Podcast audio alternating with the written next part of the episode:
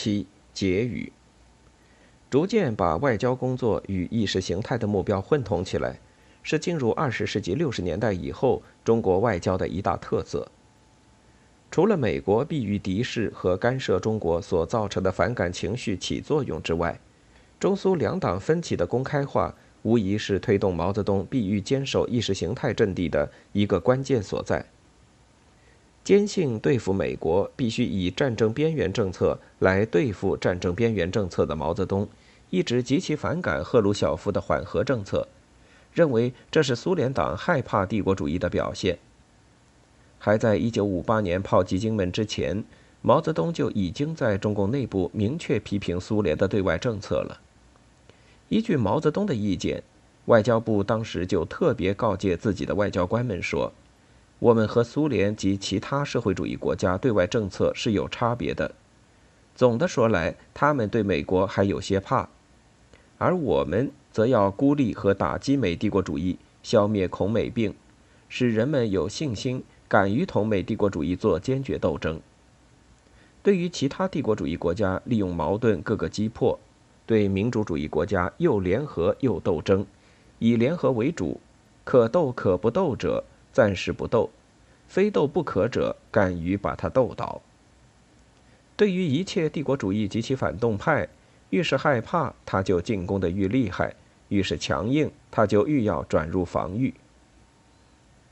一九五九年，赫鲁晓夫积极改善同美国的关系，极力宣传和平共处、和平竞赛，力图根本缓和美苏关系，更加引起了毛泽东的疑惑。紧接着，苏联方面于六月二十六日通知中共中央，因与美国等国谈判禁止核试验的需要，不得不暂缓执行一九五七年十月十五日签订的新技术协定，暂时不向中国提供原子弹样品。和生产原子弹的技术资料，进而苏共中央又不顾中共中央的劝告，下令苏联塔斯社于九月九日发表声明，对中印边界冲突事件表示遗憾，批评他等于是为美苏缓和和两国首脑互访设置障碍。这些都让中国方面极其不满，双方随即更发生了激烈争吵。访美归来的赫鲁晓夫九月三十日。带着政治局委员苏斯洛夫和外交部长格罗米科来到北京，直截了当地批评中国扣押五名美国间谍，批评中国在西藏问题上的政策和与印度为边界问题而起冲突，并且声称，台湾问题不仅给美国人制造了麻烦，也给我们自己带来了困难。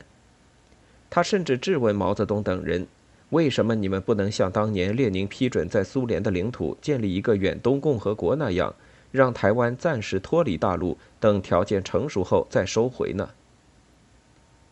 赫鲁晓夫为争取与美国实现缓和与和平，不惜向自己的同志兴师问罪。这种情况使毛泽东进一步从根本上开始认定，和平共处作为社会主义国家的外交方针大可质疑。它难免会导致修正主义思想的泛滥。从一九六零年四月开始，借列宁诞辰九十周年的机会，毛泽东开始发动抵制苏联和倡导世界革命主张的大规模宣传攻势。随后，中国很快开始举起了反帝反修两面大旗。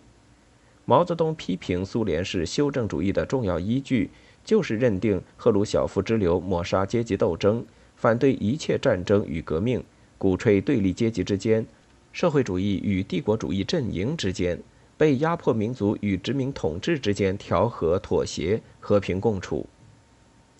尽管由于毛泽东高度重视中美大使级会谈，为此始终没有否定和平共处这一外交用语，对美国坚持谈而不诉、谈而不破。在处理同毗邻国家关系时，还一度强调要争取和平解决一切争端，创造和平环境。但毛泽东1960年春天已经在内部明确讲，和平共处是没有的，至少我们和帝国主义没有和平共处，只有冷战共处。中国的对外政策注定要发生重大变动。